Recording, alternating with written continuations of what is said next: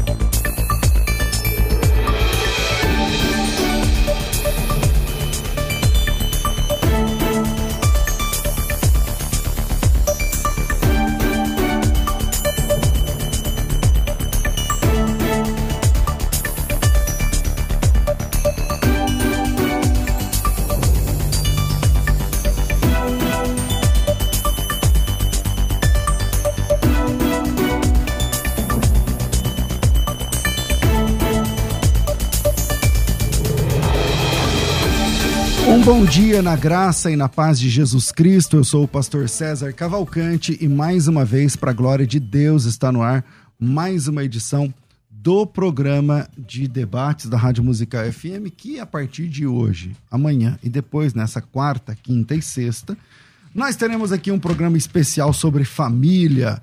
Nós fizemos isso uma vez no ano passado e foi muito legal. Nós tivemos aqui o casal o pastor Gilson e a Carla Biondo, que são é, terapeutas e tal. E aí, hoje, é, dessa vez, o nosso, nosso casal convidado é o pastor Juscelio e a pastora Luciana. Rafa, baixa um pouquinho o, o, meu, o meu retorno. Não sei se para você está muito alto também. P pode baixar um pouquinho para geral. Aliás, a gente fala isso todo dia, então todo dia é melhor baixar um pouquinho.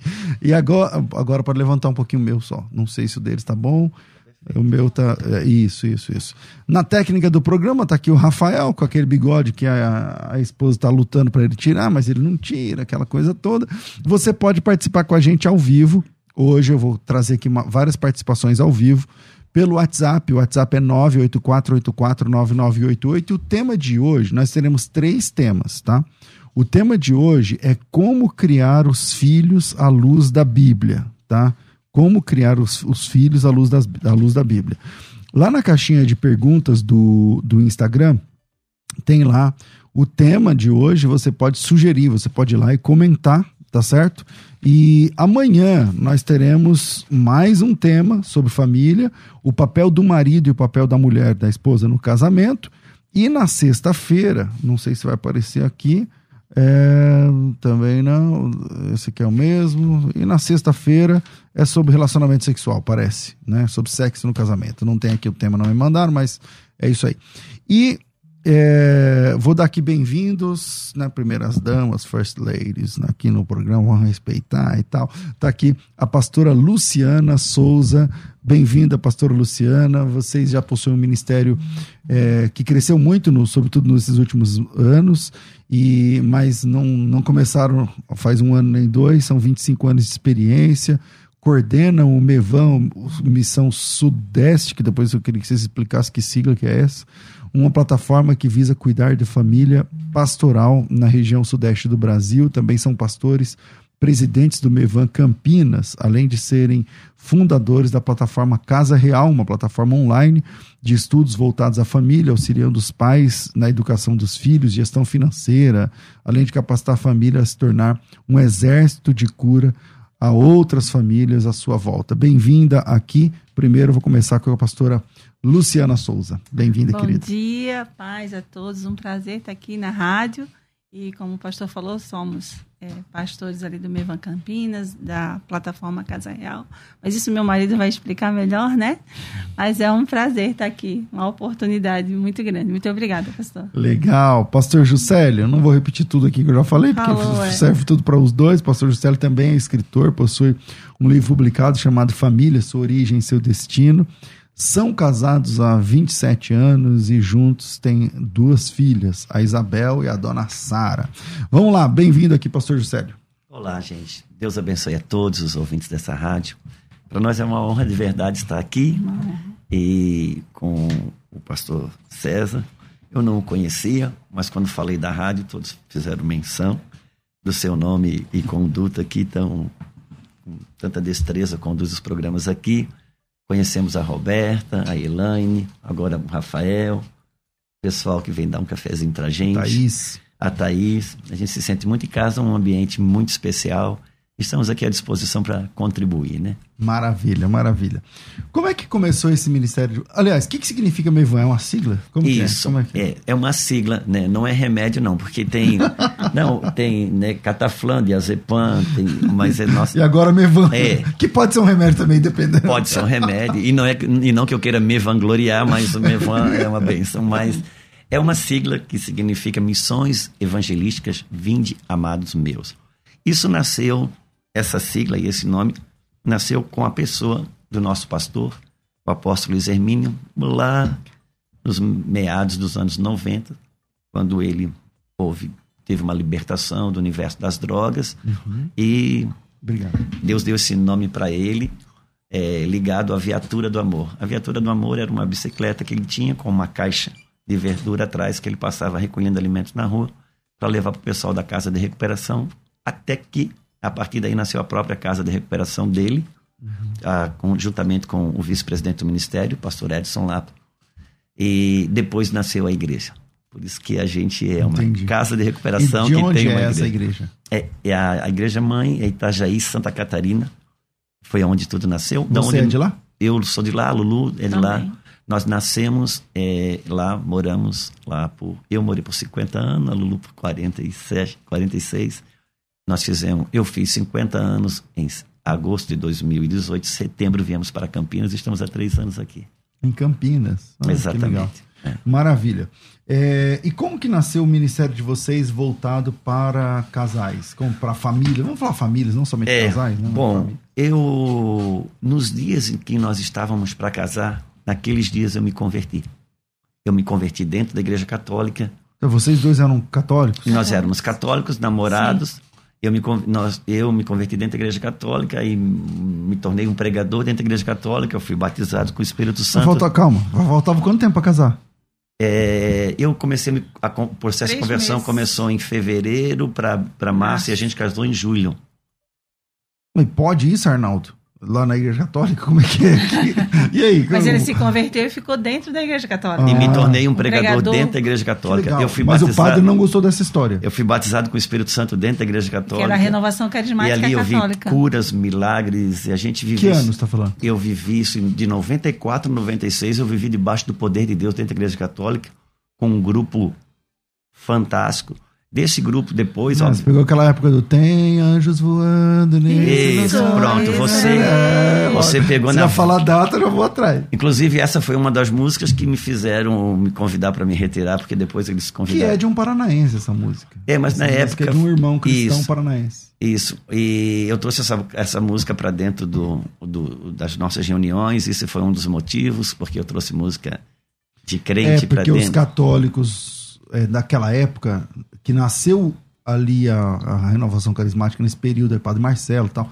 E aí os católicos mais ortodoxos não gostavam, né, ainda, tinha muita resistência. É, não gostava é a parte atenuante do, do conceito, né? Eles é, é, porque assim a renovação carismática dentro da Igreja Católica quem não ama odeia, né? É isso aí.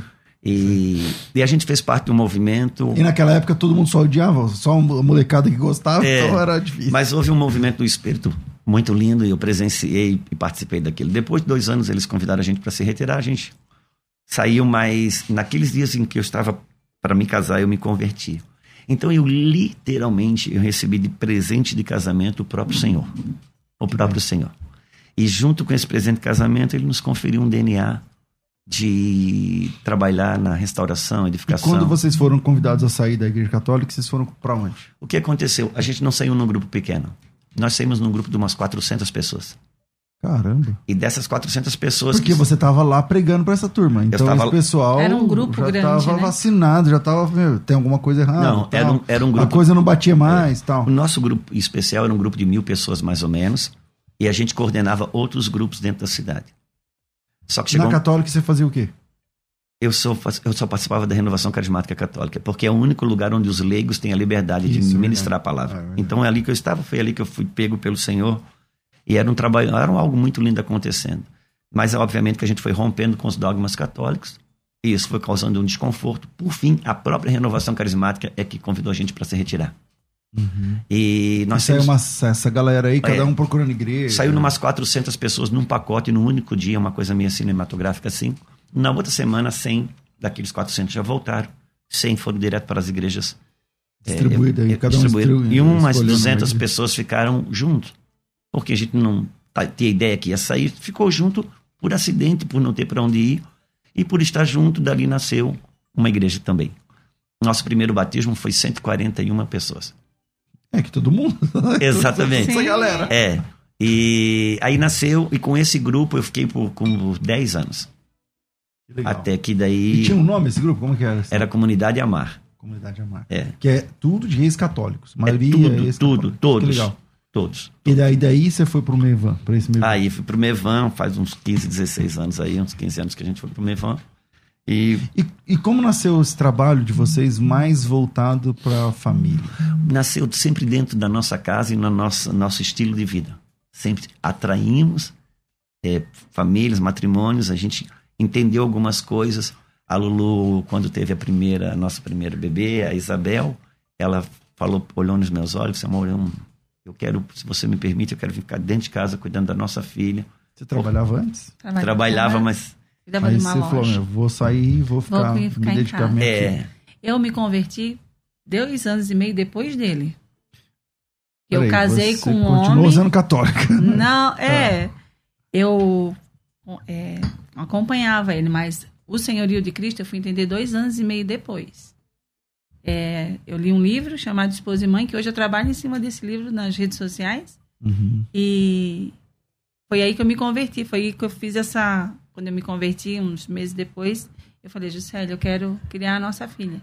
Porque a gente ganhou uma loja de presente da família, Uhum. então eu tinha que trabalhar integralmente nela, né? Eu falei assim, Juscelia, eu como menos, visto menos, mas aquilo que você tem ministrado sobre a minha vida até aqui e aquilo que eu tenho entendido da palavra de Deus, eu quero educar ela, porque se eu for colocar ela na creche, vai ter a educação da creche e não Primeira a minha. filha. Primeira filha. Quantos anos de casado você tinha já?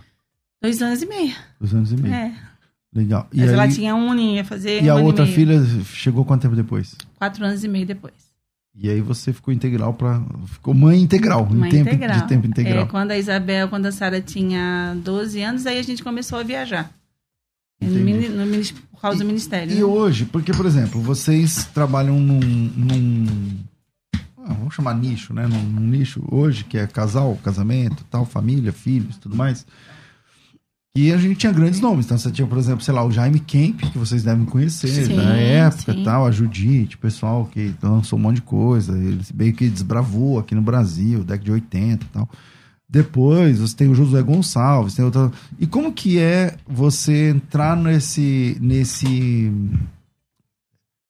Acho que não é por querer, né? Vai acontecer, a coisa vai acontecendo e daqui a pouco você começa a receber convite, daqui a pouco você Não, tá em outro isso que eu falou, pastor César, assim, nunca, eu nunca tive nenhum tipo de sonho, intencionalidade, nunca, nunca. A gente sempre fez a lição do dia, a tarefa do dia. Nos dedicamos a servir o Senhor com todo o nosso coração. Nossa casa, nossa sala, nossa mesa, ela sempre foi carregada de pessoas que iam lá para receber cura, restauração.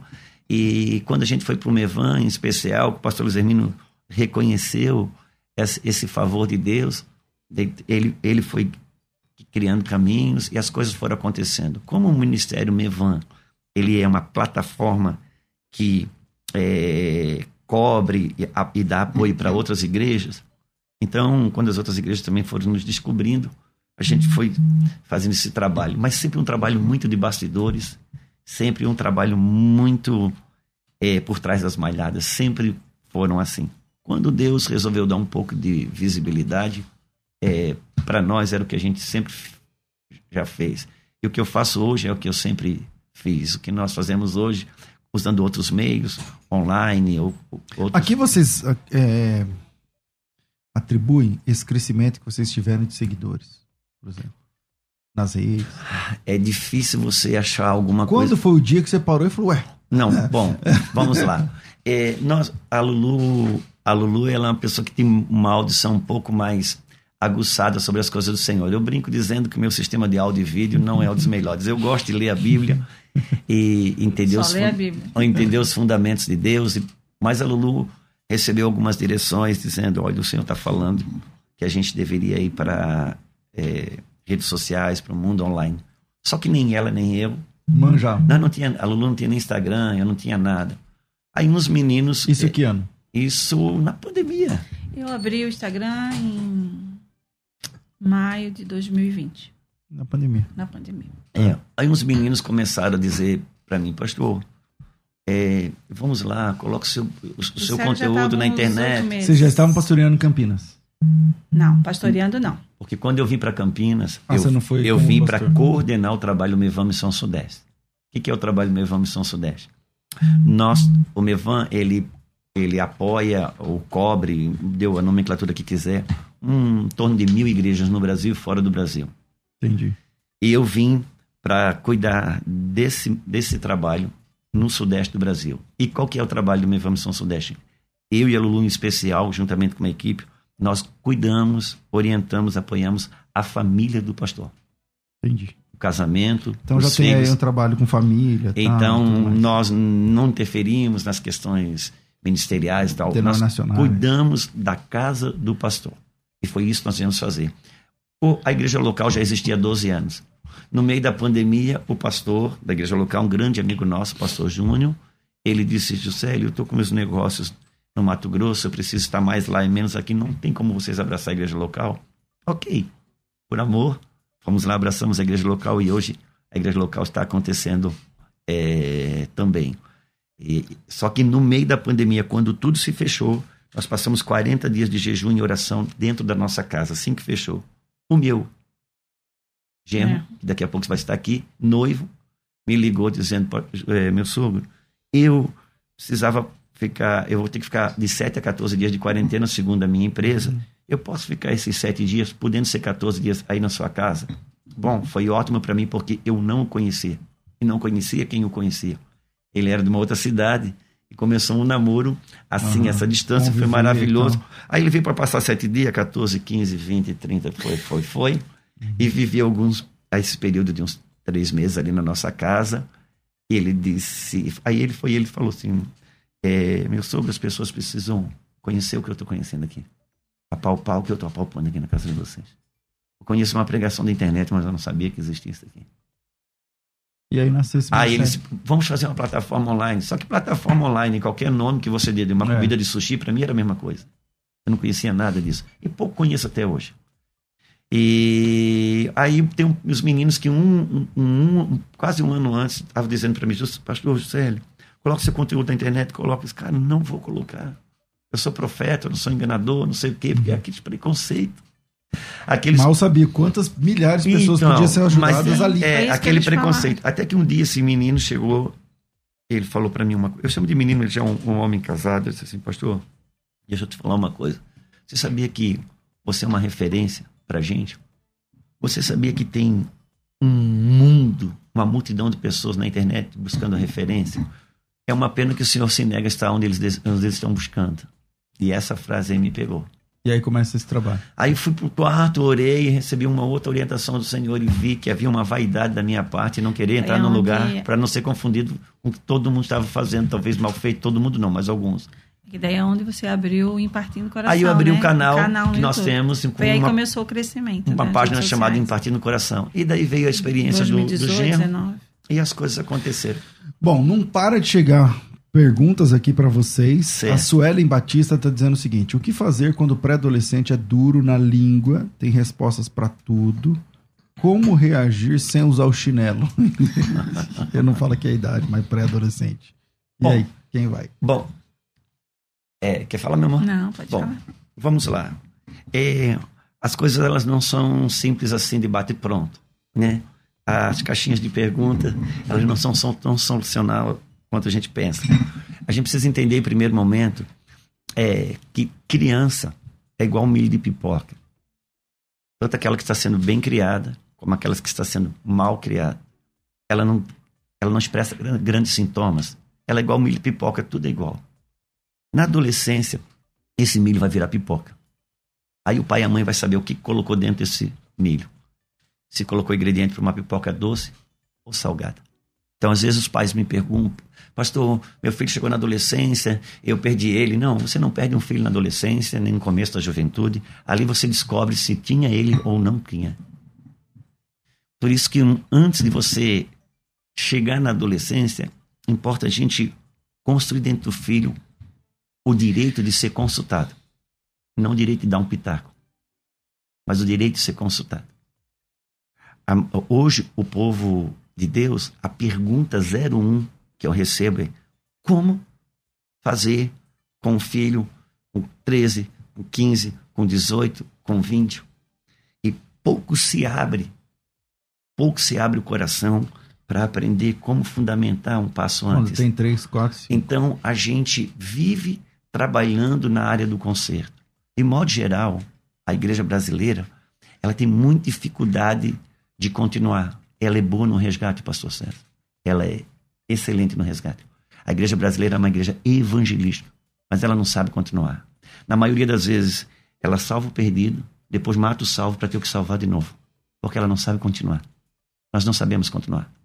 Então, antes da gente pensar em como fazer concertos e resgate, precisamos construir uma consciência é, do que é reino de Deus. E o reino de Deus ele é essencialmente geracional. Todo homem, toda mulher que é salvo, que tem consciência do seu novo nascimento, ele precisa entender uma coisa. Ele foi transportado do império das trevas para o reino do filho do seu amor. Então eu e você pertencemos a um reino que transporta do pai para o filho. Que sentido faz se você não transportar o reino para o seu filho? Então você não tem o DNA do reino. E, nossa, e nós estamos viciados. Como fazer para é, salvar aqui ou resgatar ali? Ponto. Mas agora, para a gente não deixar a mãe no vácuo, a ideia seria, é, para essa mãe, eu diria o seguinte: eu se você é uma mulher de Deus, se você serve a Deus, o primeiro ponto é, é a gente medir no seu filho em que realidade ele está vivendo. Se ele, está, se ele, ele é um menino que serve a Deus, que está na igreja, que tem princípios, é, e que ele está vivendo um momento de, de rebeldia, de descoberta de limites, você tem uma ação.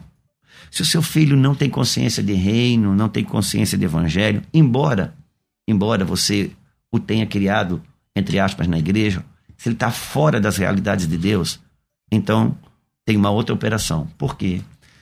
Os pais, eles pecam aqui, pastor César. Existe uma, uma realidade para cada jurisdição. Cada jurisdição tem as suas próprias leis.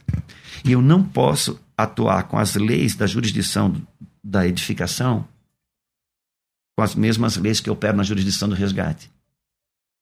Aqui também, quando você vai para o assunto de graça, da graça sobre o evangelho, é a mesma coisa. Por quê? Se você está na jurisdição do resgate, não tem lei, não tem critério. Não, você vai fazer loucuras de amor pelo seu filho. Por isso que a cruz é uma loucura, porque ela é uma operação de resgate. Agora, se você está na edificação do seu filho, aí você não vai usar com as leis da edific- da- da- do resgate. Vou citar um exemplo. Se você está passando na rua, passando na ponte, e você vê que tem uma pessoa morrendo afogada. Você quer salvar essa pessoa por toda a lei. De repente, você procura uma coisa para salvá-la, não acha, você vê um carro com uma corda dentro. Você pega uma lajota, quebra o vidro, pega o aquela corda, joga lá e salva aquela pessoa. E saiu nas câmeras da rua, à noite no jornal, você é um herói. Mas imagina que você tem um- uma, uma, uma empresa que ensina a nadar. Aí você precisa de uma corda para suas práticas de ensino de natação. Aí você resolve quebrar o vidro do carro numa rua, pegar a corda e ir lá. Saiu Esse- na é câmera à noite, você é um Hum. ladrão. Hum. Então a gente não a gente, um pai e uma mãe precisa entender. Se o filho está numa jurisdição de Que resgate. hora que tá, que momento ele tá. Exatamente. Se ele está numa operação de resgate, você vai ter que fazer loucura de amor. Tem dia que talvez você vai chegar num domingo à noite, na hora do culto, e o filho está ali. vai- ele já não vai mais no culto. Ele quer assistir o jogo de futebol do time dele. Talvez o pai vai sentar no lado dele para ver o jogo e o filho vai dizer: pai, pai, não vai no culto. Não, meu filho, eu vou ficar vendo aqui o jogo com você. E o filho vai dizer: uau, como assim, pai, o culto? Não, vou ficar com você. Por quê? Porque o pai e a mãe crente, quando quer resgatar um filho, ele não vai atrás do filho, ele quer fazer um prosélito. E o filho sabe disso. O filho sabe que ele não está vindo atrás de mim. Ele quer me fazer crente. Isso não é amor. Entendi. Isso são os preceitos religiosos. Muito, muito interessante. Ó, o Carlos Eduardo tá dizendo, pá, Você vai me cortando, porque se deixar eu vou embora. É, o pessoal, tá- o pessoal que tá me cortando aqui no WhatsApp. Ó, o Carlos Eduardo tá dizendo o seguinte: Paz, meu filho tem 19, meus filhos têm 19 e 17. Nasceram na igreja, hoje não quero mais ir. Estão dando muito trabalho, mal criados, rebeldes. Como devo fazer? É isso, já tá respondido. Essa já tá respondida. Tem eh, pergunta no áudio. eu vou abrir o áudio para vocês. 9, nove- é, como é? 984849988. Para quem tá assistindo, tá aparecendo aí na tela. 011 9 8484 9988. Você participa com a gente aqui. É, Leonardo Claudin, Claudino. O vício em aparelho celular é comparado a drogas? Como lidar com esse vício nos nossos filhos? Vai essa aqui para a senhora. Ah, não vou deixar ele responder. É melhor? É melhor. Ela tá correndo. É porque a Lulu, ela realmente é uma mulher de, de bastidores, na frente das câmeras, ela se. Mas hoje aqui ela vai se soltar. Vai. Não, e ela vai, Vai, se soltar, vai, ela vai. já está se soltando. Só que ela, que é a edificadora de tudo que nós. Tudo que você vê, plataforma Casa Real, Me Vamos São Sudeste, é ela que é idealizadora, é ela que pensa, ela que raciocina, ela é que é mentora disso tudo. Mas a gente caminha um pouquinho na, na lida de Moisés e Arão. Um ouve, o outro fala. Então e a lá. gente caminha junto. O vício no aparelho celular. E aí? O vício no aparelho celular, ele é igual ou pior a droga, assim também como o vício de pornografia ou qualquer outra coisa. Mas parece que o celular tem uma capacidade muito maior de ser viciante. O problema é que o pai e a mãe viciados no celular querem tirar o vício do filho. Esse é o maior problema. difícil, né? É. Nós precisamos entender uma coisa. A Bíblia fala que a fé vem pelo ouvir e ouvir a palavra de Deus. Então vamos eh, trazer isso um, um, uma, um parafraseando dizendo que a fé vem pelo ouvir ouvir a palavra do Pai. Quan- Quando Deus fala, você cria um campo de imagem. Você imagina, você ouve Deus falar, você imagina. Quando você imagina, você cria um campo de fé, porque é um campo virtual. Deus vem e imprime as imagens deles em você. Por isso que quando o pai e a mãe falam sobre a palavra de Deus para o seu filho, o seu filho imagina. Deus vem, cria as imagens, a, a imaginação, Deus cria as imagens dele. Quando uma criança já começa na sua vida no celular, o que acontece? Ela não imagina, porque a imagem já vem pronta. Amanhã o anticristo diz, clica aqui, ela clica. Você entende? Entendi. Outra coisa que acontece, hoje, ó, eu estou com um tablet aqui, aqui estou com a Bíblia. Tem nada escrito senão a Bíblia. Só que eu estou me relacionando com algo que é sagrado. Por quê? Porque na minha primeira e segunda infância, quando eu passava numa casa, qualquer uma, inclusive a minha, tinha um livro sagrado aberto, mesmo que tivesse a foto do Papa, o que fosse ali, mas é- eu sabia que era a Bíblia. Você sabia que era um livro sagrado. Então, como aquilo está em mim. Hoje, quando eu estou aqui, eu me relaciono com algo sacro. A criança que o pai já deixa ela começando a ler da Bíblia no celular ou no tablet, no mesmo lugar que ele assiste o desenho, que ele assiste uma piada, que ele ali é só mais um aplicativo. Ele não se relaciona com algo sacro. Tudo que a gente a gente tem que imprimir quando a Bíblia fala que da criança é o reino dos céus, não é porque o reino dos céus é de criança. Deus não dá reino para criança, Deus dá reino para adulto. Mas o que o Senhor está dizendo, que o que define o adulto amanhã é como o reino foi imprimido quando ele é criança. Por isso que Deuteronômio 6 precisa ser imprimido.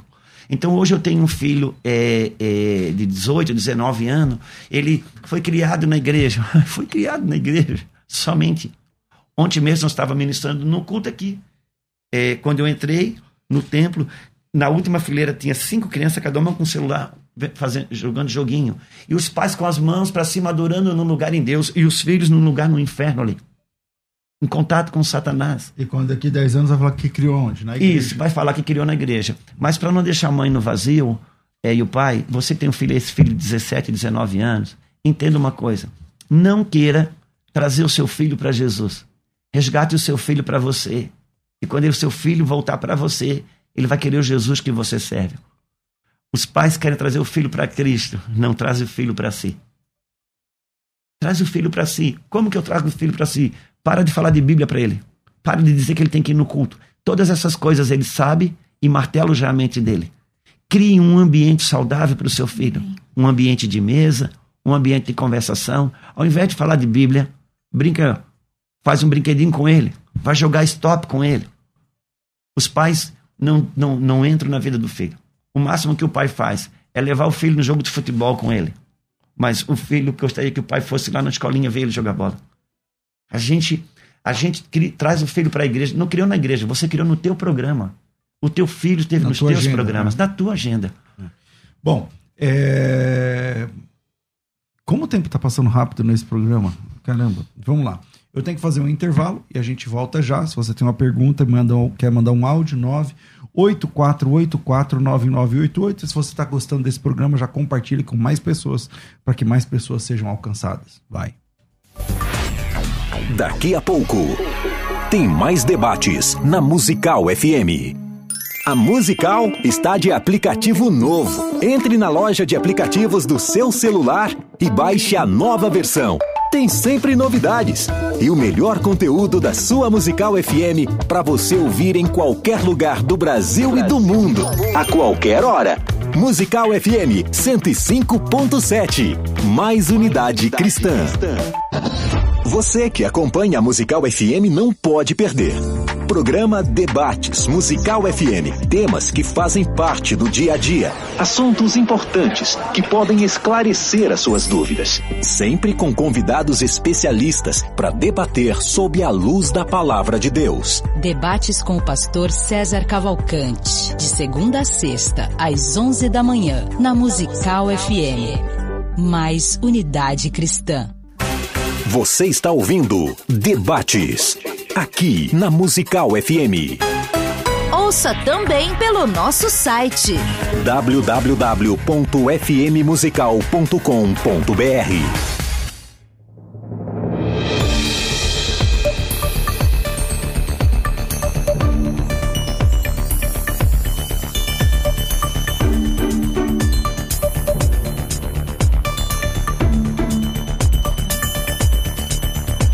Gente, é, nos próximos dias nós iremos abrir vagas para a próxima turma da Escola de Ministérios. Nós teremos 100 vagas a oferecer e essas 100 vagas serão parceladas. Tô muito escuro, não tá não, Rafa? Clareia aí um pouco, irmão. Deixa mais claro aí, porque tá muito escuro o negócio.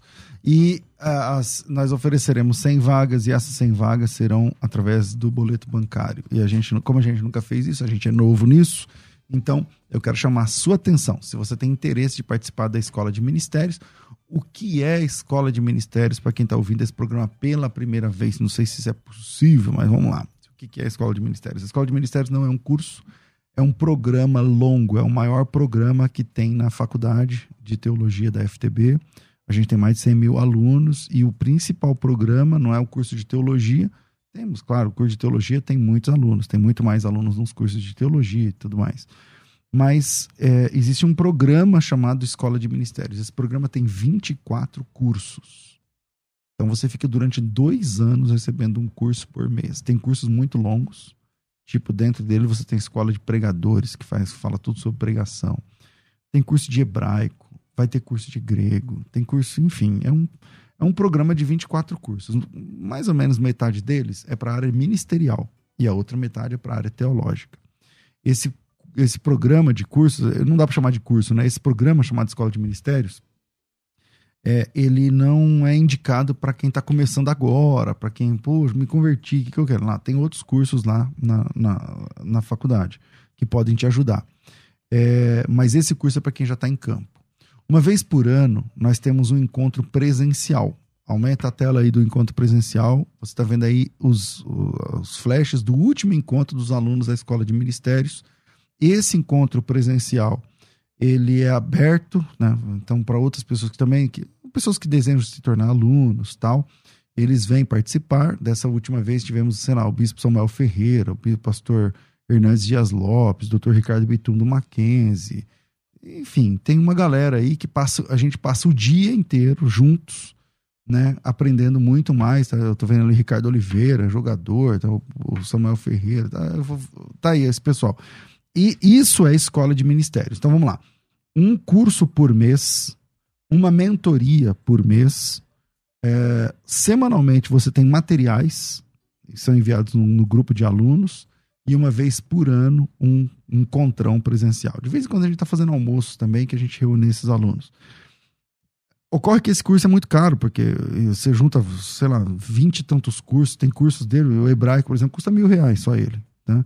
É, enfim, então é, é, um, é o curso mais caro que a gente tem. Acho que é o segundo curso mais caro que a gente tem. O que, que a gente vai fazer agora? A gente vai oferecer esse curso através do boleto bancário mensalmente. Então você vai pagar em 24 vezes, sem juros, sem taxa, sem, sem letras miúdas. Tá? É, como eu vou fazer isso? Você manda o teu WhatsApp aqui, me chama aqui no 011 São Paulo 9 9007 6844. Estão dizendo que meu áudio está baixo, Rafa. 011 9 9007 6844. Coloca teu nome, tracinho Escola de Ministérios e fica aguardando. Na semana que vem, começo da semana que vem, a gente vai enviar para vocês um formulário. Através desse formulário, a gente vai decidir juntos, né? nós do lado de cá e você, se é a hora mesmo, se a escola de ministérios é para você, porque a escola de ministérios é para pastores e líderes, é para quem está em campo, tá? Então, 011 9 9007 6844. É só mandar, não custa nada. Você vai receber primeiro um formulário, depois do formulário você vai decidir junto com a gente se é a hora de você entrar na escola de ministérios. Uma vez decidido, ao invés de pagar 3, 4 mil, sei lá quanto que é a escola de ministérios, você vai pagar por mês. Isso vai dar uns 80 reais, 80 e poucos reais, tá bom? No boleto bancário. Para isso, só manda teu nome, tracinho Escola de Ministérios para mim. O WhatsApp é 9907 6844. Esse é o número 011 São Paulo 9 90076844 de qualquer lugar do Brasil e do mundo, já que o, projeto é tudo online. A única coisa que você perde é um, um encontro anual se você estiver fora do Brasil ou se você vem para cá, como alguns alunos fazem. 990076844, Faculdade Teológica Bethesda, moldando vocacionados. Você está ouvindo Debates, aqui na Musical FM. Ouça também pelo nosso site www.fmmusical.com.br. Estamos de volta com o nosso programa e hoje recebendo aqui esse casal, o pastor Juscelio, a pastora Luciana. É, e falando hoje, hoje o assunto é sobre é, os filhos. Amanhã, deixa eu me perder aqui, amanhã o tema é o papel do marido, o papel da esposa no casamento e sexta-feira a vida sexual do casal cristão. Achei aqui, eu falei que não tinha mandado, mas tinha eu que não estava vendo, tal. A culpa é minha, minha culpa, minha máxima culpa. Vamos lá. É o seguinte, tem, tem áudio aí, Rafa? Zero, não chegou? 011 9 eu falei certo, acho que eu errei o número. É 984849988, gente, para mandar o áudio, tá? Eu acho que eu confundo com o outro, são dois números que eu divulgo. O áudio é 984849988.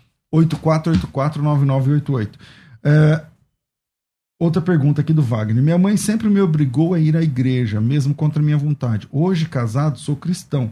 Agradeço ela por isso. Mas para essa nova geração, isso ainda vai funcionar? tipo, meio que para ele deu certo, mas. é uma boa, é uma boa pergunta. A, a mãe, muito provavelmente a mãe dele tinha um, um devocional com Deus e uma vida intensa em Deus, que mesmo se ela errou na dosagem de como comunicar as coisas, ela foi respaldada por aquilo que ela construiu em Deus. Se ele tiver uma vida rasa em Deus é, e quiser criar algum tipo de pressão sobre o filho, o filho espana. Não espana porque essa geração é diferente.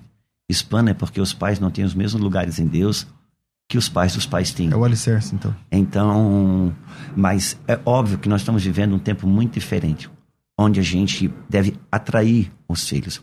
Eu vou tentar falar uma coisa bem rápida aqui. Ah, se fala muito no universo tipo Jezabel, e, e que é um dos símbolos do, da, da, distorção familiar na Bíblia Sagrada. Uhum. Jezabel, ele é um espírito que tem um, a função maior de distorcer o padrão familiar de Deus sobre a face da terra. Mais do que qualquer outra coisa, se a gente tiver tempo, a gente poderia falar sobre isso em outro momento, amanhã, quando quiser. Mas quando você vê que a Bíblia fala que Deus levantaria o profeta Elias e ele traria o coração dos pais aos filhos, os filhos aos pais, Deus está apontando que esse espírito que esteve sobre Elias, que é o que vai trazer uma grande restauração familiar para os últimos tempos. E por que que é o que enfrenta Jezabel, né? É, porque e como que ele enfrenta Jezabel? Ele não enfrenta Jezabel com uma apostila de casamento. Ele enfrenta Jezabel trocando altares. Por quê? Altar define trono, trono define governo. E não tem mais altares para Deus dentro das casas, logo não tem governo de Deus sobre, a, sobre as casas. E a gente está em busca de uma cartilha de como não perder o filho. E muito mais em busca de como não perder, como fazer o filho parar de incomodar, do que necessariamente querer o filho, o filho no lugar em Deus. Porque quando eu quero o filho no lugar em Deus, os sacrifícios são meus. É igual aquela esposa que está orando 20 anos para o marido se converter porque ela quer parar um problema na vida dela. Não é uma, é uma intercessão que ainda está em mim. E o verdadeiro amor não se poupa. O verdadeiro amor poupa o outro. Então, hoje, obviamente, está mais difícil? Está. Mas se os pais fizerem o básico, faça o básico. O simples, o básico. Não crie uma teologia complexa. Faça o simples, faça o básico. Pastor, mas tem filhos e filhos. Então, por exemplo, você tem duas filhas. As duas são meninas, né? Uhum. Você não tem menino, né? Só não, menina. são duas meninas. Duas meninas. Uma é mais fácil do que a outra, não é? Ok. Pra... Sempre tem essa, tem, não tem não? Sempre tem. tem. uma que é mais fácil lidar, a outra é um pouquinho Não, mas vamos lá. Às, é? ve às vezes essa que é mais fácil lidar vai ter mais problema com relação a servir a Deus no futuro. E a que é mais difícil, às vezes. Porque o mais fácil, o mais difícil, de certa forma, ela é uma opinião. Por que, que filhos vêm diferente? Filhos vêm diferente porque filhos vêm trabalhar áreas diferentes da sua vida como pai, como homem. Você se pergunta, tem dois filhos, você tem filho? Tenho, dois. Dois. Você se pergunta como que pode ter saído do mesmo que não tem nada a ver um com o outro. Não tem nada a ver um com o outro, porque eles vêm trabalhar áreas diferentes da sua vida. E tem filho que ele tem as suas fraquezas. Com relação a isso, você se compadece. Mas tem filho seu que tem o seu defeito. Por isso, inconscientemente, muitas vezes você hostiliza o seu filho, criança, sem saber, porque ele denuncia o seu defeito. Ele denuncia a parte que você está brigado com você mesmo dentro de você. Amor, conta um pouquinho sobre a Sara. Nós estávamos perdendo a Sara com 10 anos de idade. Com 11 anos de idade, de 10 para 11 anos de idade, eu estava perdendo a minha filha e a minha filha era para todo mundo era o, com 10 anos já? É, 10 anos. Porque e para todo mundo ela era o símbolo de uma filha obediente. É, só que eu sabia, eu não, primeiro eu não sabia que ela era dislexa. E, e eu tinha uma dificuldade porque a Sara, a Isabel veio antes, toda certinha, e a Sara ela veio provar que Bíblia é Bíblia. É que a Isabel era muito parecida com ele. Ela, a Sara tinha os meus defeitos. Então ela denunciava os meus defeitos. Ela demorou, quanto tempo demorou para diagnosticar a dislexia? Não, isso vamos saber. Hoje em dia que a gente sabe. Depois que ela saiu da escola, é. não foi saber. Nem Agora, os professores só que, então, é, sofreu. Sofreu. A Sara, eu ficava duas, três horas ensinando um versículo bíblico para ela. E não entrava. No final do, eu dizia, filha, agora recita o versículo. Pai, não sei. Só a metade, filha. Pai, não sei. Uma palavra. Pai, eu não sei. Escutava uma vez só a música do mundo, claro. decorava na hora, eu ficava Lógico. endemoniado. Lógico. Cara, eu, vontade de matar. Eu ficava endemoniado. Ah. Até que um dia eu tive fatidicamente. Eu não conseguia comunicação com a minha filha. Só que ela era menina, tranquila, obediente, mas eu não tinha comunicação. Eu via que eu estava perdendo ela. E porque o meu conceito de perder vem muito antes do conceito de perder de hoje. Uhum. Um dia, a gente desde criança. Um dia, e nós gente... estamos com 10 anos agora, você está falando? É, 10 ah. anos. Eu cheguei em casa. Ela é casada já, né? É. Não, sim, mas nós estamos nesse momento aí. É. Ela está com 10 anos de idade. Eu cheguei em casa, hum, abriu a porta, entrei em casa. É, a, era apartamento já. A, gente, a Lulu, ela, ela veio correndo, pai, quero ir no culto, quero ir no culto. Eu digo, oh meu Deus, essa menina entendeu. Glória a Deus. Aquele dia eu dobrei o joelho, fiquei na altura dela, abracei ela, beijei ela. Que benção, filha, era uma quarta-feira. Então você vai se arrumar, o pai vai tomar um banho, que você quer ir no culto, que lindo, o pai vai te levar. Disse, glória a Deus, uma hora essa menina sabia que uma hora ia dar certo. Entrei no banheiro, liguei o chuveiro, a Lulu veio atrás, como sempre. Ela sempre teve esse, esse link. Olha, vou falar uma coisa para você. Para toda mulher que casa, Deus dá uma, uma agulha, dá uma seringa para injetar algumas coisas no seu marido.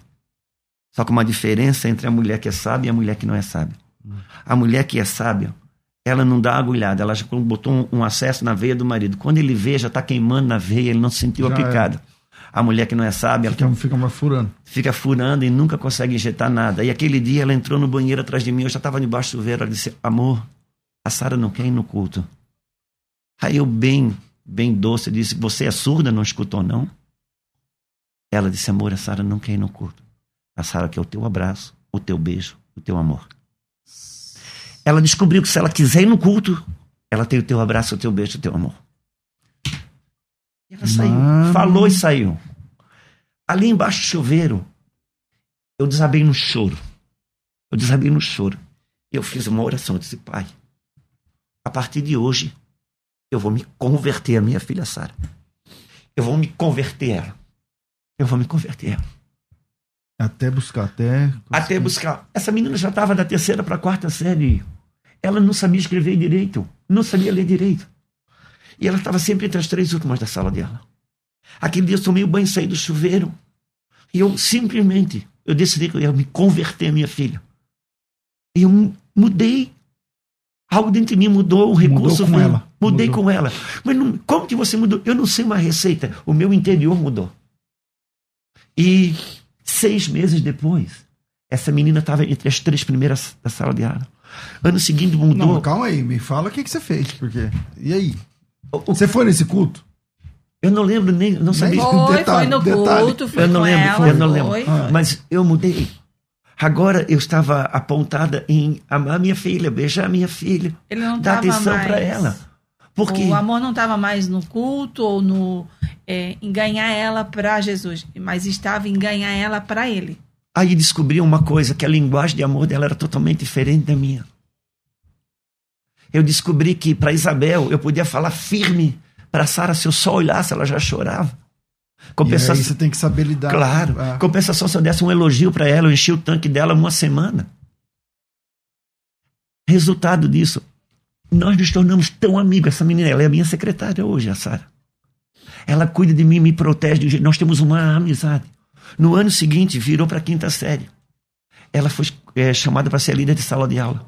Ela foi a líder de sala de aula na quinta, na sexta, na sétima, na oitava. Quando virou o ano, ela estava no ensino médio. O pastor eh, me pediu para mim ficar 40 dias nos Estados Unidos com a minha família para iniciar um projeto que estava acontecendo lá.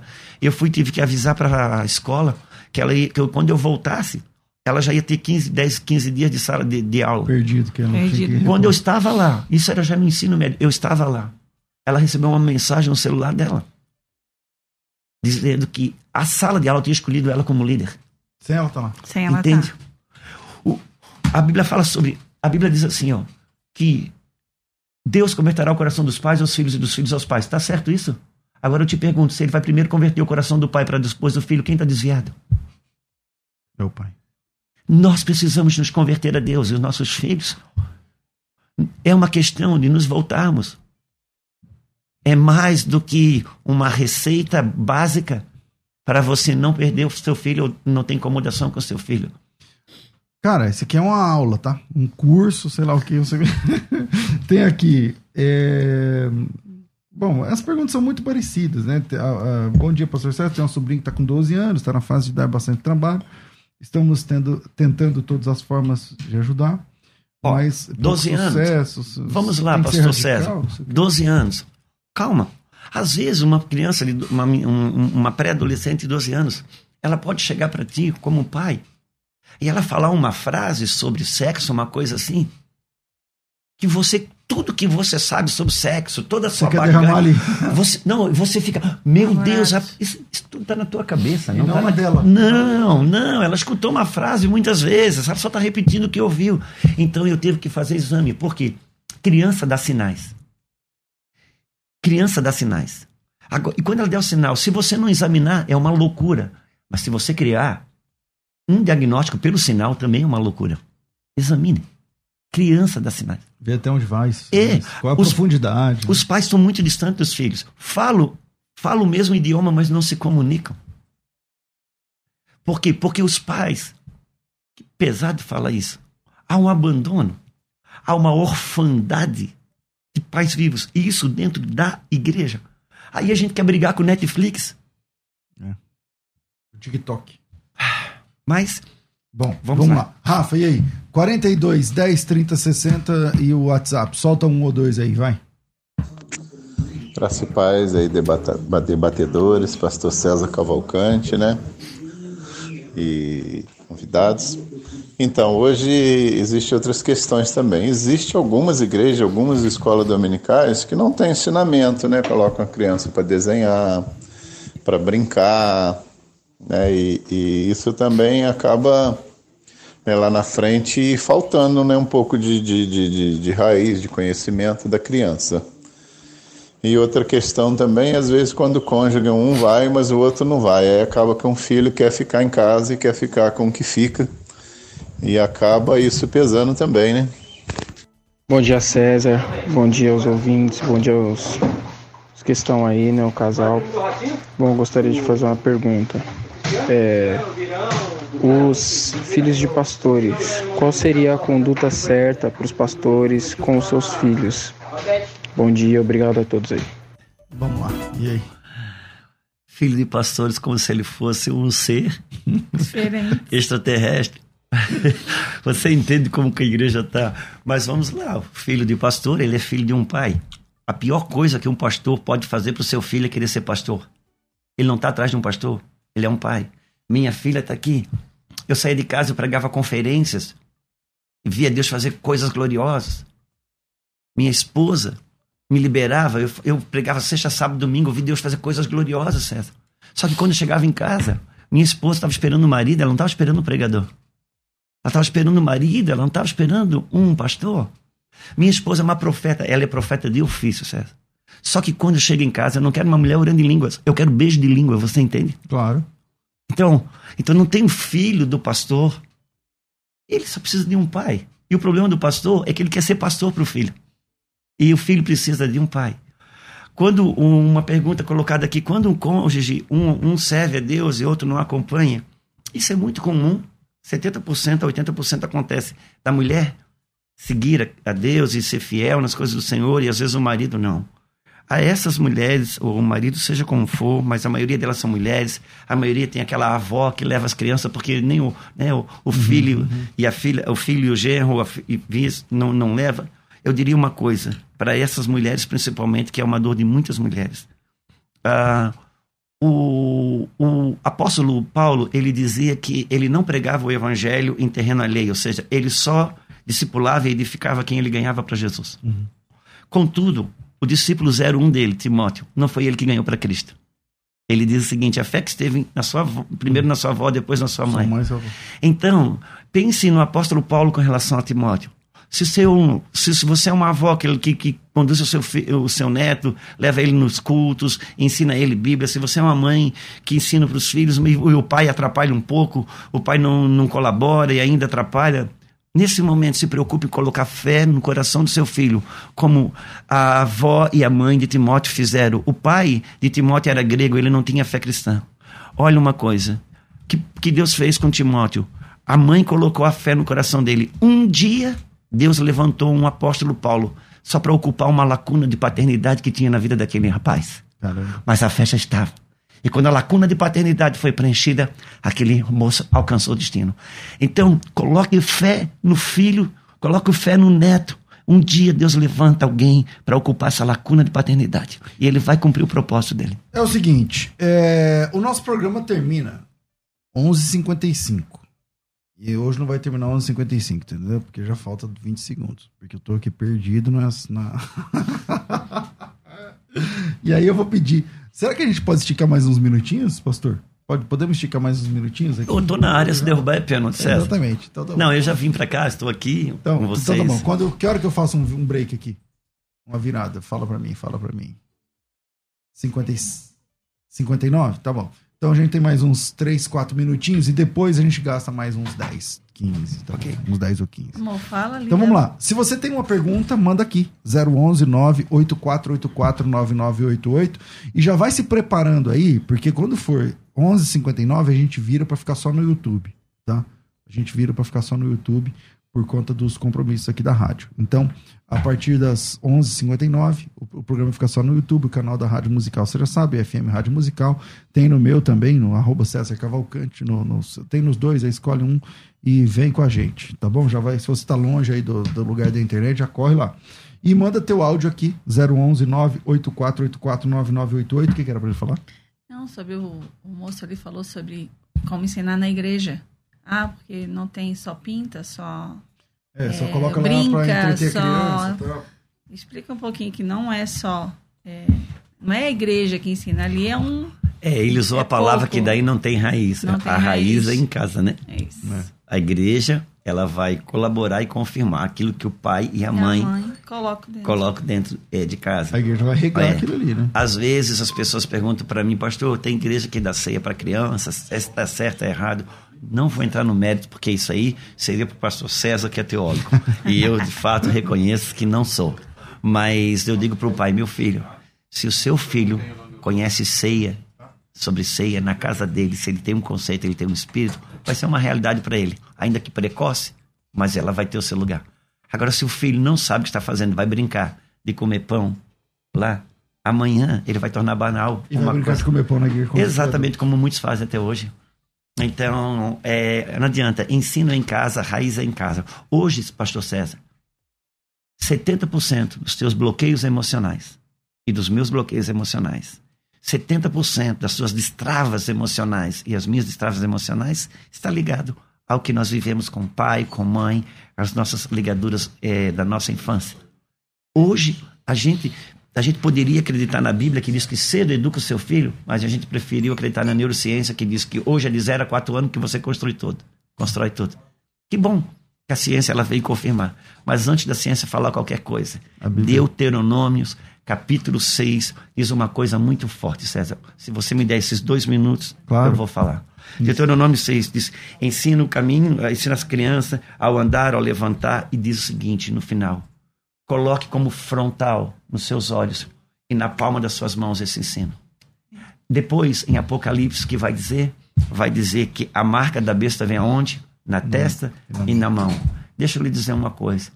Se o seu filho tiver que se submet- ser submetido à marca da besta, se você, como pai, se adiantou e colocou o frontal e na palma da mão, que é uma maneira de pensar e uma maneira de agir, o reino de Deus, quando o anticristo chegar para colocar a marca da besta. Não, não tem espaço. Não tem espaço por quê? Porque o diabo não tem lugar. Ele trabalha com lacunas e espaços vazios. O mesmo terreno que foi feito para o trigo. Quando os homens dormiram, Satanás plantou o joio. Por quê? Porque ele não tem lugar. Ele trabalha com os lugares que Deus deu para os seus filhos e eles não ocupam. A terra de Canaã precisava não só ser ocupada, mas ser possuída. Bom, eu vou fazer uma parada agora e aí a gente volta com mais uns 10, 15 minutos, né? Se puder, pelo YouTube. Então vamos lá, escolha o canal é, no arroba. Não, não é arroba, YouTube nem tem arroba, né? César Cavalcante, meu nome é com S e Z, só para confundir o inimigo. César Cavalcante, ou Musical FM 105.7, eu sempre falo errado, é Musical FM 105.7, escolha seu arroba, vira aí, Rafa, e a gente volta só pelo YouTube. Vai. Você está ouvindo Debates, aqui na Musical FM. Ouça também pelo nosso site www.fmmusical.com.br.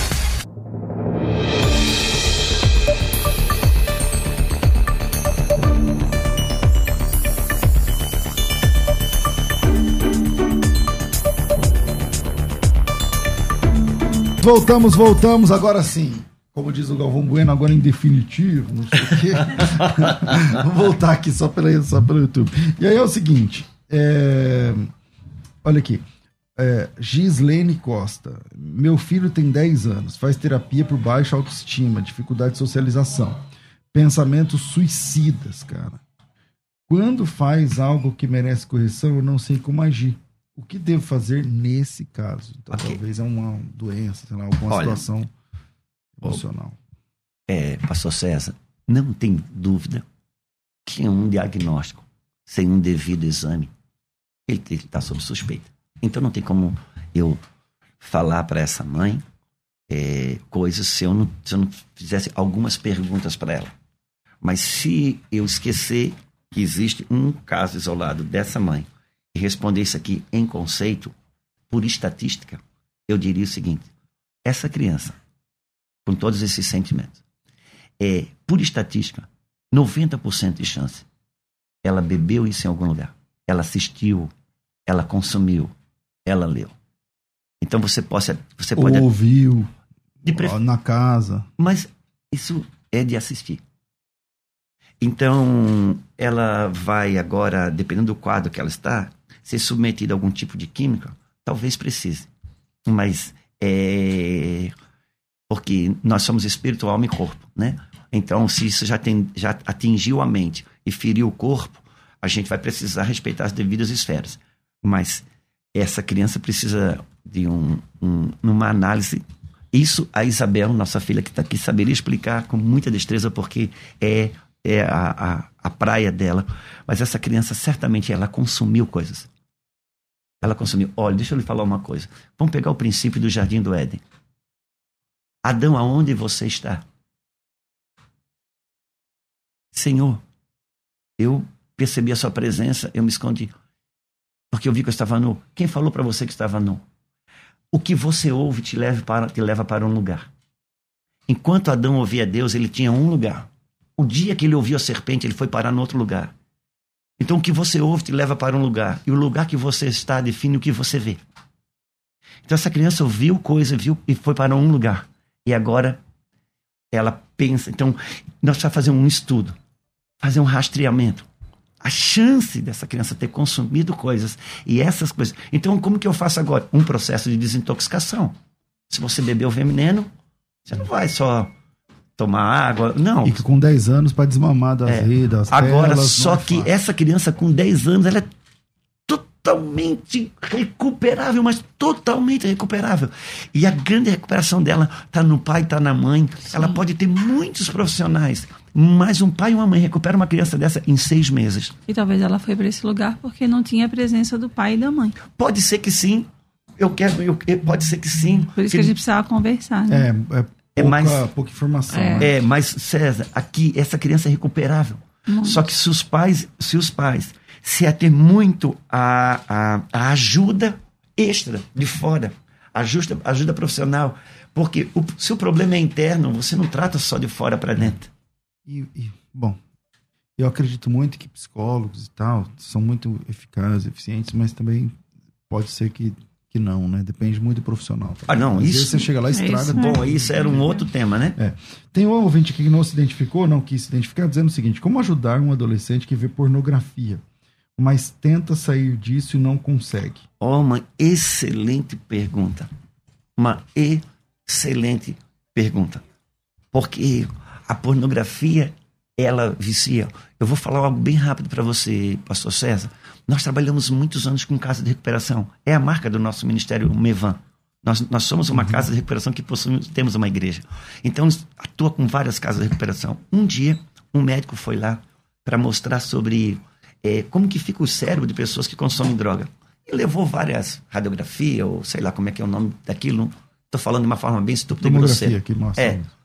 E ele pendurando disse, ó, esse aqui é um cérebro, essa mancha aqui consumiu heroína, esse aqui consumiu crack, esse aqui consumiu cocaína, tal. E por último tinha um cérebro com a mancha maior. Ele perguntou, quero que vocês, os, quero os alunos, Que droga que é essa aqui? Exato. E pensa, e aí fizeram tantos coquetéis, né? Foram misturando, misturando eles. Isso aqui é um cérebro de uma pessoa que morreu viciada em pornografia. Ele tem a mesma capacidade de comer neurônios de que o, o, a droga. E aonde está isso? Oséias fala que o mosto e a imoralidade rouba a inteligência, emburrece, É aí. destrói os caminhos neurais. Entende? Então, um pai, uma mãe, vai ter que trazer esse filho. Olha que lindo, o próprio filho quer sair. Porque essa, a criança hoje, hoje as redes sociais se encarrega de levar a criança devagarzinho, devagarzinho, devagarzinho. Nós temos muitas, muitas, muitas crianças, não estou falando de adolescentes, muitas, muitas crianças na igreja viciadas em pornografia. Porque hoje é fácil, né? Antigamente era Não. difícil. Hoje E, ela, é e, ela, fácil. e ela, ela, ela, ela nem vai atrás. Não. A própria rede social tem um canal, você sabe o marketing digital como funciona. Vai puxando, vai puxando, traz ela lá. Ela entra por curiosidade. Aí ela mexe, vê que é bom. E ela sente, daqui a pouco ela está viciada. Um pai e uma mãe vão ter que fazer um trabalho muito, muito intencional. E, e como seria esse trabalho intencional? Antes de te dar uma receita, deixa eu lhe dizer, você que é pai, que é mãe, antes de dar uma receita para você, entenda, uma operação de resgate não cabe na sua rotina. Uma operação de resgate não cabe nesse mesmo tipo de vida que você está vivendo hoje. Algumas coisas vão ter que eliminar. Talvez a mãe vai ter que interromper a faculdade. Talvez o, o, o, o, pai vai ter que é, interromper a hora extra. Vai ganhar menos, comer menos, beber. Não pode ser na mesma logística do dia a dia. Não dá. Você não troca o pneu do carro, o carro andando, César. Quando a mulher acendeu a candeia, ela achou a dracma ou ela achou sujeira para varrer? Ela teve que limpar a casa. O que é acender a candeia? É revelação. Só que quando acendeu a candeia, teve luz, teve. Porque até que você não tem luz, você não acha a dracma. Mas quando ela teve luz, a luz não deu a dracma. Luz, revelação que não te convida para varrer, é só vaidade de pregador. É só vaidade de pregação. É só vaidade de saber. Quando você tem uma luz sobre algo, Deus te chama para uma faxina. E eu te pergunto, César, você é casado? Eu sou casado. A arrumação, a limpeza, ela cabe na nossa dentro da nossa rotina, mas a faxina não cabe. É, faxina é uma coisa especial. A faxina, você temporariamente para tudo, mexe em tudo para organizar Mobiliza tudo. todo mundo, tira tudo de cima. E isso pai e mãe vão ter que fazer. É uma operação de amor. É uma operação de resgate. Nós teríamos muitas instruções para como fazer esse resgate, mas é, só que primeiro é o fundamento de saber, não cabe na sua rotina. Não deixa essa criança presa, não deixa se é, se é filhado, se é, se é neto, se é, seja o que for se você pedir ajuda para Deus para esse resgate, você vai ter. Tem algumas dicas, algumas eh, direções, obviamente, mas uma coisa é certa: não cabe numa vida superficial um resgate desse. Bom, é, já trocamos de operador aqui, porque a gente resolveu ficar aqui mais tempo. Agora está aqui o Fabiano. Bem-vindo, Fabiano. Maravilha, maravilha. Tem ouvinte aí que chegou? Uh, solta aí. Graça e paz, pastor César, pastor Juscelio e pastor esposo pastor Juscelio. Primeiramente, ele quer agradecer aí por essa live linda, maravilhosa que você está tendo e muito esclarecedora. É, aqui em casa, nós temos o hábito de sentar à mesa e fazer estudo da palavra com a Bíblia de papel. Apesar de, durante meus estudos e preparação do meu esboço, do meu sermão, utilizar aplicativo que eu entendo que é mais fácil. Já, já utilizamos já esse recurso já do, da Bíblia de papel. O pastor bem disse que eu nasci vendo também esses quesitos. E a minha dúvida, para encurtar aqui, seria quais outras orientações o senhor nos daria para nós pais de filhos de primeira viagem? Deus abençoe. Tchau, tchau. Vamos lá. O seu contato, ó, você está no caminho certo, num espírito correto, num espírito lindo. Você sentado à mesa com seus filhos, é, o seu filho tendo a memória de todas as noites antes de dormir, você colocar a mão sobre a sua cabeça, orar com ele, contar uma historinha da Bíblia. Essas coisas aí salva e, e coloca a criança no caminho de Deus por resto da vida. As coisas simples e básicas, pai, que você está fazendo vai determinar tudo. As coisas complexas que a igreja quer fazer, nós fugimos do básico. Você está fazendo o básico. Aí faça os seus desenhos, leia a Bíblia de papel. E quando você estiver pregando, se você monta seu esboço no tablet, claro, você está. Imagina, nós estamos no mundo tecnológico, seu filho vai ser criado no mundo tecnológico. Isso não é, isso nunca será o problema. O problema é aquilo que a gente faz todo dia dentro de casa. É como a lei nutricional. O nutricionista vai dizer para você, Pastor César, se você for no aniversário, um domingo, tomar um sorvete, comer uma sobremesa, não tem problema. O, o problema duro... é o que você come todos os dias. E o que, que é o fator determinante da queda? O fator determinante da queda é o que o homem decidiu comer. Enquanto ele comia do cardápio de Deus, ele vivia. O dia que ele decidiu comer do cardápio da serpente, Deu ele passou a morrer. A sua casa e os seus filhos vivem do que ela come. Se você, meu querido pai, está dando de comer do cardápio de Deus, fica tranquilo. Seu é filho, com feijão do dia Seu filho vai ser, é, vai seguir o caminho do Senhor. Tem mais aí, é, Fabiano? Pode soltar mais um aí. Eu não vou segurar muito tempo mais. Vai mais um ou dois para a gente conseguir ir em frente. Vamos lá. Boa tarde, Pastor César Cavalcante e aos debatedores. Eu sou Moisés, aqui de Sobral, Ceará. A minha pergunta é: qual a idade certa para falar sobre sexo com os filhos? Eu tenho uma filha de 12 anos e na escola ela já recebe cartilhas falando sobre gravidez, é, é, camisinhas, coisa do tipo. E às vezes nós somos omissos, não querer falar sobre sexualidade na igreja e até mesmo em casa, por conta de questão de vergonha, timidez. Aí, o que, é que vocês podem me dizer? Demorou. Demorou. Ah, eu não sei se vão abordar esse assunto na, na, na quinta-feira. Nós temos dentro da, da, da na sexta-feira, nós temos dentro da Casa Real uma masterclass que fala só sobre a sexualidade dos nossos filhos. É, eu e a Isabel que fizemos, porque a Isabel tem abordagem muito, muito profunda sobre esse assunto. Mas fale de sexo para o seu filho quando? Quando você perceber os primeiros sinais de que ele está recebendo informações sobre e sendo despertado sobre, você vai falando. Mas vai falando na medida do seu despertamento. Não queira falar sobre sexo sobre o seu filho enquanto ele não apontar nenhum tipo de despertamento, curiosidade ou coisa do tipo. Mas em compensação, se ele está sendo instigado nessa área, mesmo que você ache que é muito cedo, você vai ter que sentar e vai ter que falar. E quando falar, fale abertamente, mas fale a partir do prisma, faz de conta que você é um médico. Não deixe tudo que você sabe sobre sexo, tudo que você sente sobre sexo, atrapalhar a sua pedagogia para com seu filho. Pense que você é um médico e vai falar para ele sobre vulva, sobre pênis, sobre espermatozoide, sobre fecundação. Fale como se fosse um médico. É que a gente tem tanta poluição na nossa mente e acha que está na mente do filho. O filho só quer saber. Então, chegue antes do, do ensino alheio, mas não provoque no seu filho nenhum tipo de curiosidade se ele não foi despertado para tal. É, tem aqui o Samuel. Pastor Juscelio, estou assumindo uma igreja e como criar um programa na igreja para interagir com os pais e filhos? O que o senhor me orienta a fazer?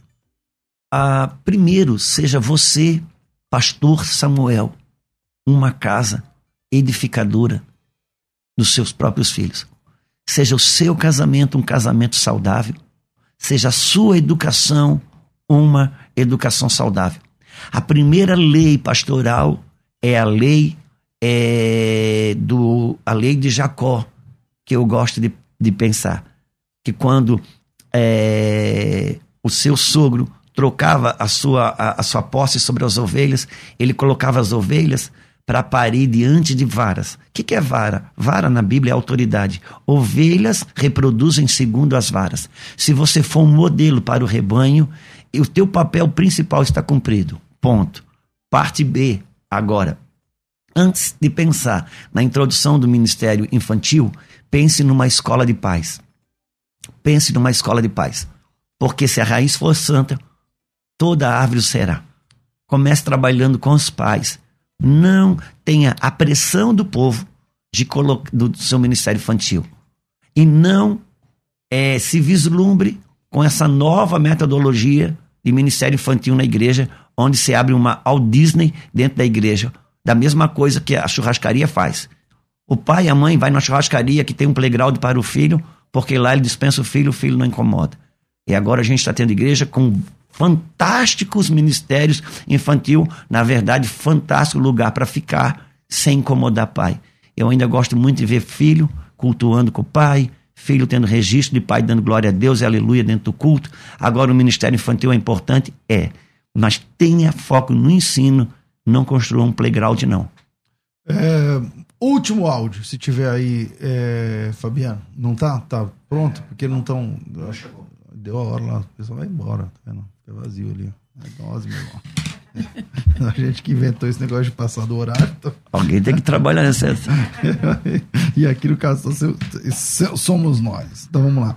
É, paz do Senhor Jesus a toda mesa. Que programa é esse de hoje? Quanta bênção, quanta aprendizado aí, Andréia. É, Fernando Henrique, todos esses, todos esses e vários assuntos tratados hoje nesse programa são esmiuçados na plataforma Casa Real. Acessem a plataforma e sejam notificados. Ó, oh, tem gente. Como é que funciona esse negócio da plataforma? Já vamos encerrando. Como é que faz para saber mais é, desses assuntos que você está tratando aqui? Então, nós temos uma plataforma de ensino familiar, onde eu, a Lulu, nossos dois genros e nossas duas filhas trabalhamos Todos os assuntos aqui abordam a questão do matrimônio, educação de filhos, vida espiritual da família, no resgate dos filhos que já foram se perdendo, na educação, na edificação daqueles que estão, os dilemas de um matrimônio, finanças no lar, é, a chegada do bebê. Dentro da plataforma nós temos inúmeros cursos e muitos seminários que a gente já ministrou online dos mais variados temas como o casamento que dá certo, Estão disponíveis lá também. cria- cria- criando os filhos nos dias atuais, a família no tempo do fim, é, as, as janelas espirituais familiares, enfim, são todo o assunto que a gente busca pegar o Como dia a que a dia. pessoa acessa? Como que a pessoa acessa? Ah, no meu Instagram, que é arroba Juscelio underline de Souza, e no Instagram da minha Lulu, arroba Luciana underline de Souza, você tem as informações, mas nós temos o Instagram da Casa Real, que é arroba Família Casa Real.